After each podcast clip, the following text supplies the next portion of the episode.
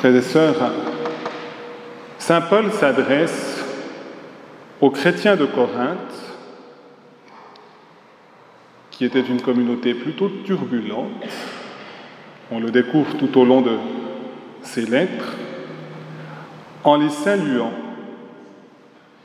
et en leur révélant qu'ils sont appelés par la volonté de Dieu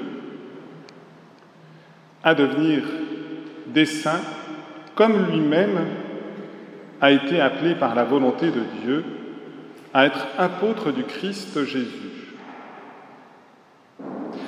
Et si Saint Paul peut dire ça aux Corinthiens, c'est parce que nous-mêmes aussi, tout au long de l'histoire, nous sommes appelés à la sainteté.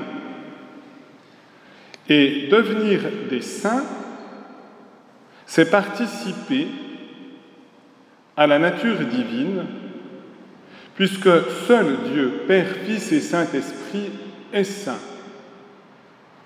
Et si seul Dieu est saint, c'est dans la mesure où nous accueillons le mystère de Dieu que nous devenons des saints. Et c'est la raison pour laquelle devenir un saint, c'est d'abord une œuvre de la grâce divine, qui nous embellit de sa présence, qui nous embellit aussi de son action en nous. Et par nous, cherche à rejoindre aussi tous les hommes pour leur apporter ce salut et communiquer à tout homme la richesse, les trésors de son amour. Et frères et sœurs, si nous sommes appelés à la sainteté, nous sommes donc appelés à suivre Jésus-Christ. C'est lui qui nous transmet cette présence de Dieu et cette sainteté de Dieu. Et c'est pourquoi Jésus, dans l'évangile d'aujourd'hui, nous demande d'être en permanence dans l'attente de ces venues de Dieu en nous, veiller. Et l'attente est active et doit être pleine d'amour. Nous ne devons pas agir pour un autre motif que l'amour de Dieu et l'amour du prochain. Si nous avons simplement la crainte d'être repris ou d'être puni par Dieu, ou d'avoir les sanctions des hommes, et c'est le motif qui nous fait agir dans le sens du bien, nous ne sommes pas encore véritablement chrétiens.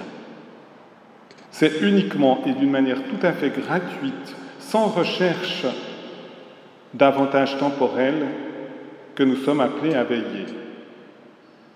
C'est ce que nous révèle la vie des saints.